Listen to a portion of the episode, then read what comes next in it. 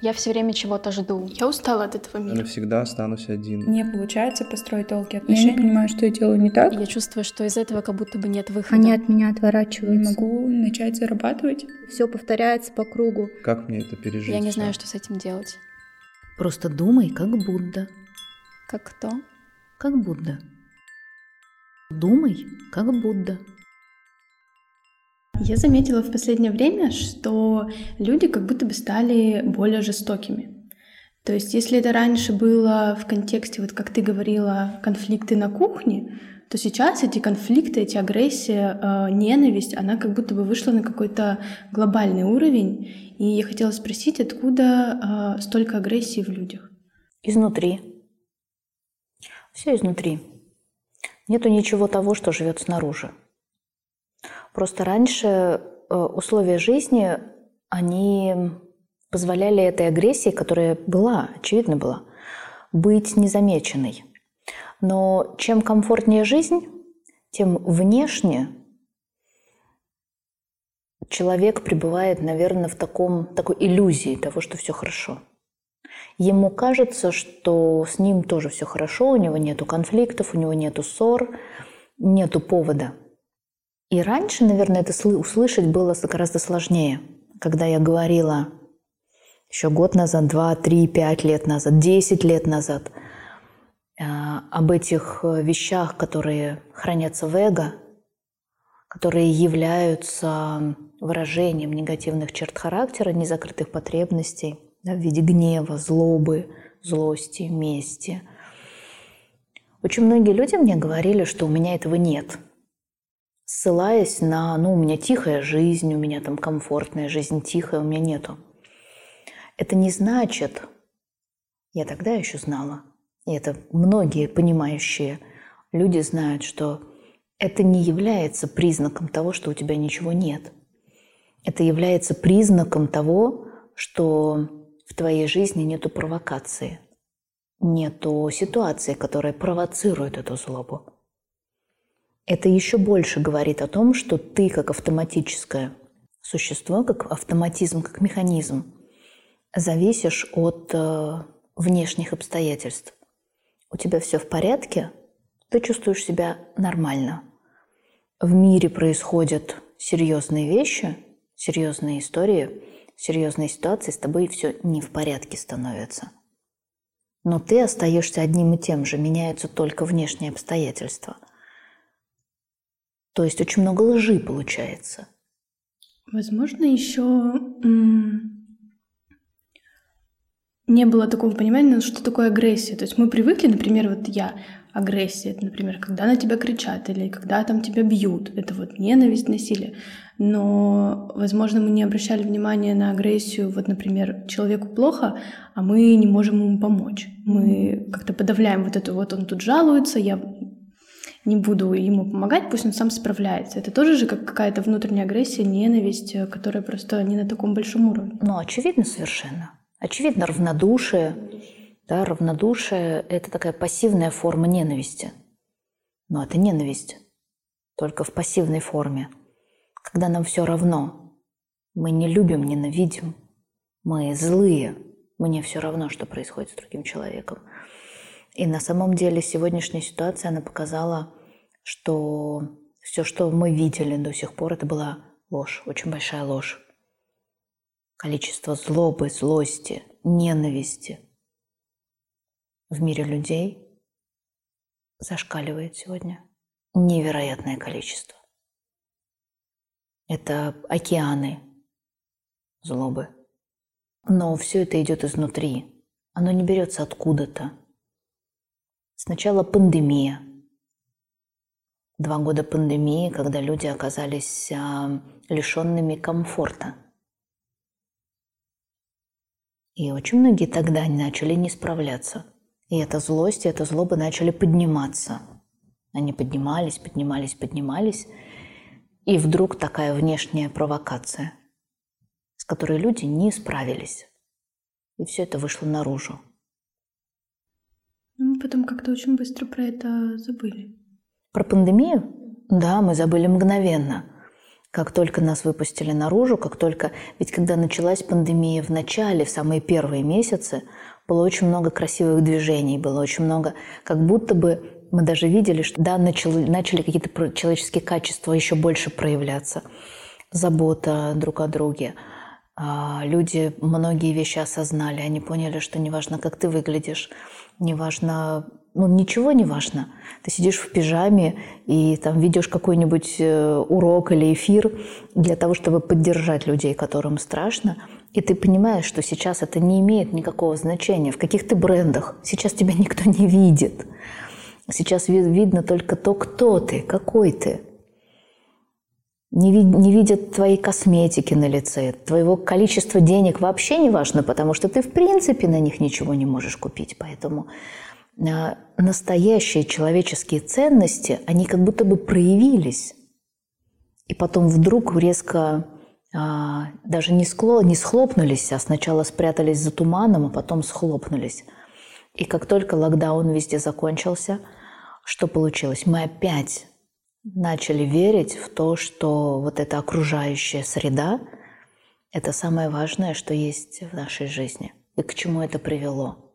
Привело к тому, что сегодня эта окружающая среда вызывает такое количество злобы, такое количество спутанности, такое количество невежества, такое количество страхов.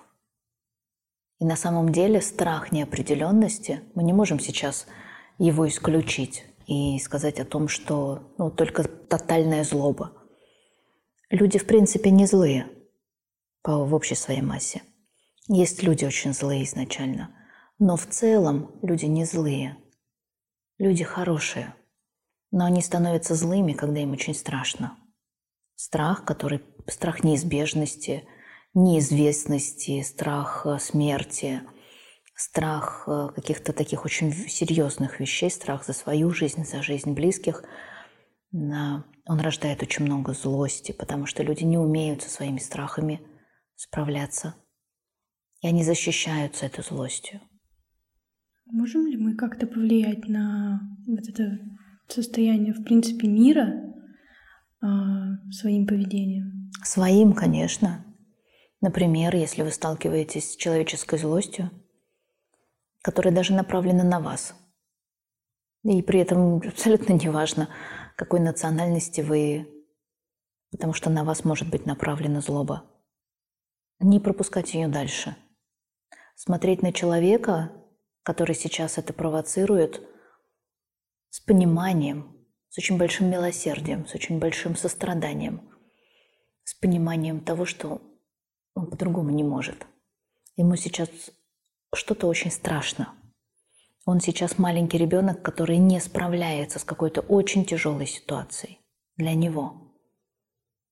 И то, что он сейчас нападает на другого человека, не разобравшись, это не имеет к другому человеку никакого отношения.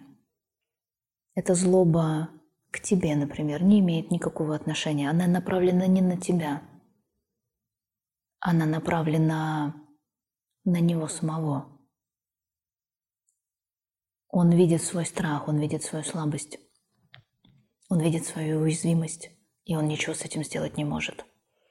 Он обезоружен ситуацией и чувствует свою крайнюю немощность, чтобы с ней справиться, чтобы ее понять. И поэтому единственное, что он находит, чтобы хоть как-то ему стало легче, это злиться. А так как он не умеет справляться со своей злобой, то тебе может достаться. Но даже в этом случае, когда ты смотришь такими глазами, ты можешь внутренне подумать и принять, что пускай лучше тебе достанется и на тебе все закончится. Но он потом не пойдет после тебя на, на другого ребенка с кулаками или с а, оружием, или на стариков, или на кого-то другого, неважно на кого, на любого другого человека. Что значит на тебе все закончится? Это тогда, когда ты не передаешь эту злобу дальше – у тебя же тоже может быть реакция на него. Во-первых, ты можешь ему вернуть этой злобой. И тогда ты подпитаешь его злобу. Но если ты трансформируешь свою злость в сострадание, ты дальше эту злобу не понесешь миру. Сколько сегодня обратной ненависти? Ну, например, сколько сегодня обратной ненависти у русских, которых обвиняют в чем-то? Как бы это выглядит как сплочение, да? Но это сплочение Против под- кого-то. против кого-то это тоже сплочение, подпитанное злостью. И я говорю про это. Если ты сейчас оказываешься где-то и против тебя направлена злоба, но ты к этой ситуации не имеешь никакого отношения, как и все другие люди. Ну, условно. И на тебя направлена злоба. Даже какие-то действия. Ты можешь ответить напрямую, или ты можешь после этой ситуации пойти и продолжать ненавидеть этих людей, которые только что на тебя напали или на тебя обрушили какие-то неприятные слова. Ты можешь это проращивать внутри своего сердца, обсуждая с другими людьми, как бы выстраивая коалиции против. Но вместо этого нужно понять о том, что внутри этих людей просто огромное количество страданий. Невежество, глупости и страдания, с которыми они не справляются из-за своего невежества и глупости. Но нельзя человека обвинять в том, что он невежественный и глупый. Он сегодня это исправить не может. Мы можем только сострадать. Здесь какая-то очень тонкая грань между вот каким-то высокомерием, что вот он невежественный, и я как бы я это все вижу. И а, я очень часто сталкивалась с таким мнением, что когда ты не отвечаешь а, как-то на агрессию и нападки, ты становишься, знаешь, такой термин терпилой. Ты это все принимаешь, ты такой добрый, и доброту, в принципе, путают со слабостью. Не нужно доброту путать со слабостью. На самом деле, просто э, люди, которые путают доброту со слабостью, они не понимают доброту, они ее боятся. Потому что э, от доброты может ли человек пострадать? Да. За доброту может ли он пострадать физически, путем, даже, даже лишившись жизни? Да. Но при всем при этом, видишь, э, здесь мы тогда рассуждаем и смотрим только с точки зрения материальной жизни, только, только с точки зрения жизни тела. Но мы не рассматриваем душу. Мое тело может пострадать, очевидно. Меня могут ударить, меня могут даже убить за мою доброту. Но смогут ли они убить мою душу? Смогут ли они убить эту доброту? Нет. Нет, нет и еще раз нет. И когда люди путают эту доброту, ну, как ты говоришь, с терпилой, все зависит от того, откуда эта доброта. Есть разная доброта. Есть доброта из трусости.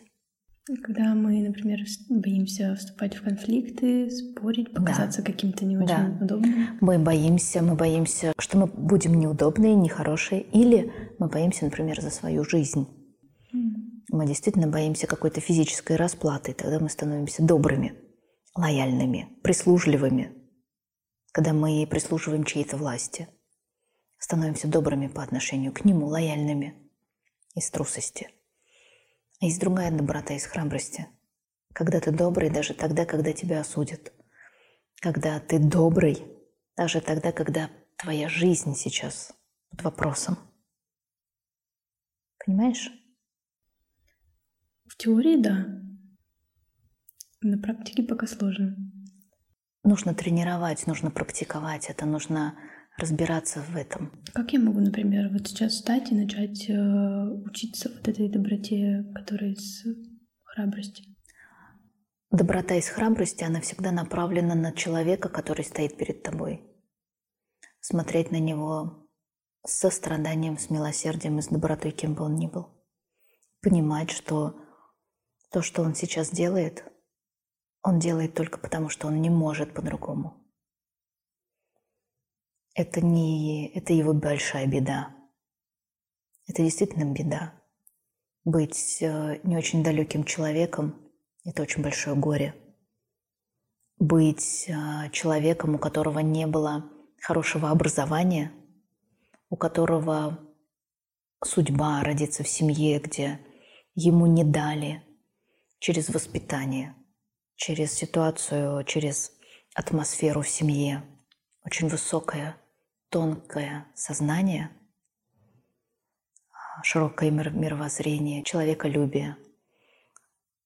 Когда это все не было ему привито в детстве, когда скорее он в жизни видел лишение, агрессию, террор, насилие, он стал злым человеком. Это его большая беда, очень большая беда. Человек, который в своем детстве видел только любовь, его сердце никогда не будет наполнено злобой. Если перед тобой человек со злостью, значит, когда он был маленьким, значит, когда он учился жить, единственное, что он здесь видел, это очень много беды, очень много злости в свою сторону. Очень много злости в сторону кого-то. Поэтому это единственная картина мира, которую он впитал. Видишь, это рождает очень много чего? Как раз сострадания. Вот этой внутренней боли за него теперь. Это человек, еще один человек, который не узнает, что такое любовь в сердце. Это очень большая беда для человечества и для него для нас. Получается, мы э, вернулись туда, откуда начали, что все глобальные а, какие-то конфликты все-таки начинаются с одного человека, с одного ребенка дома. Именно так. Именно так, каким президентом любой страны ты станешь. Ведь есть выбор. Ведь всегда есть выбор. Ты становишься президентом страны, и ты продолжаешь посылать а, самолеты, чтобы бомбить 100 страны Востока, например, одну за другой. Или ты становишься президентом, например, как Махатма Ганди, который научил нас о ненасильственном сопротивлении, который говорил о том, что если вы не согласны, не нужно никого убивать. Если вы не согласны, не нужно никого, никому бить лицо не нужно ничего портить, не нужно разбивать автомобили, магазины. Нужно просто высказывать свою позицию, по-другому ненасильственное сопротивление это называется. Но с другой стороны, мы видим, что одновременно с этим ненасильственное сопротивление – это не совсем то, что сегодня слышится в политике. Поэтому я и говорю о том, что если бы сегодня в управлении странами были такие великие люди, как Махатма Ганди, мира было бы больше, потому что люди изначально хорошие. Большая часть людей изначально хорошие. Они хотят научиться любить. Они хотят научиться быть счастливыми. Но они не умеют, как об этом сказать.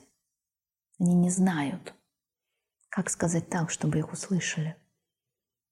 И во многом трусость и слабость, страх за свою собственную жизнь, за свою маленькую жизнь в своей маленькой песочнице, она берет верх, и люди ничего не делают.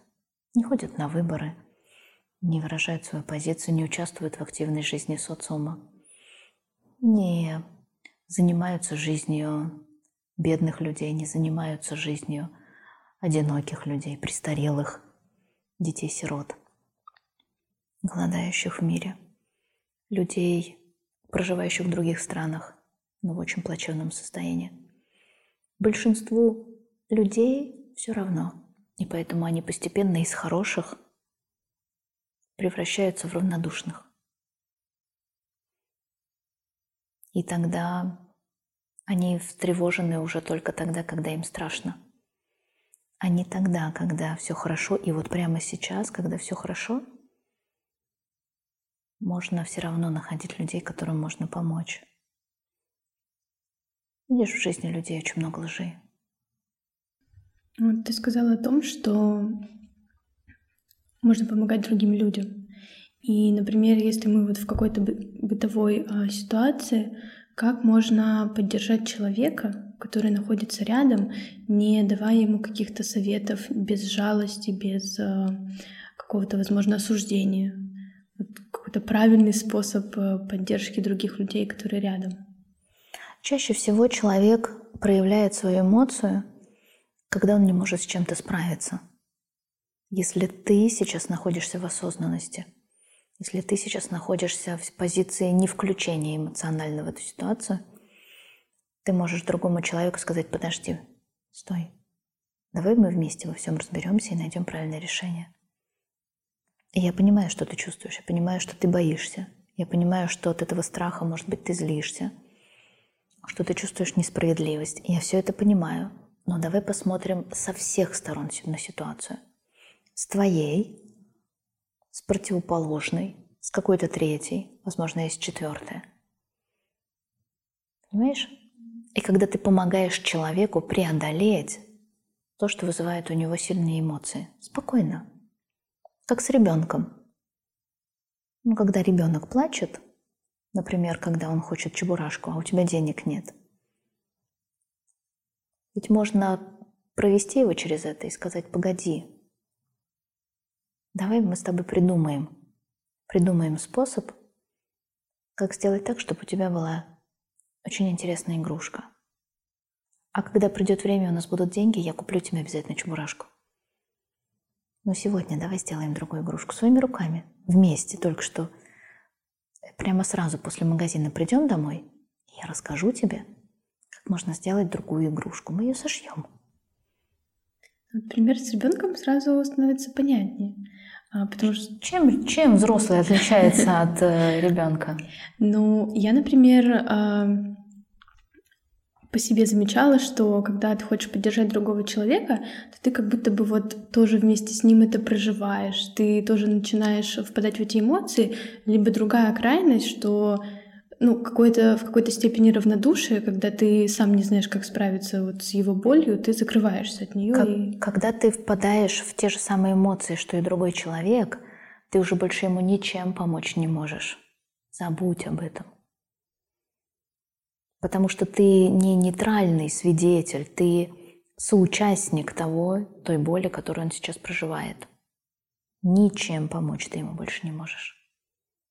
Ты будешь смотреть на эту ситуацию его же глазами, заняв уже предварительно его позицию. Ты никак объективно уже не можешь понять мнение другого. Понимаешь? Поэтому самое первое – это надо научиться управлять своими эмоциями. Надо всегда сохранять вот это состояние умиротворения внутри. Хотя бы для того, чтобы продолжать видеть все ясно и ситуацию с человеком, и ситуацию в семье, и свою собственную позицию, и ситуацию в стране, и политическую ситуацию в мире, и глобальную эволюцию человечества. Ты можешь все это увидеть единоразово, одноразово, одним взором только тогда, когда ты находишься в состоянии внутреннего покоя, внутренней безмятежности, когда тебя не не ранят, когда тебя не тревожат никакие эмоции. Лишние, ненужные. Кажется, туда очень долго нужно идти. Но это очень внутренне глубокое состояние. Даже если долго идти, это стоит того.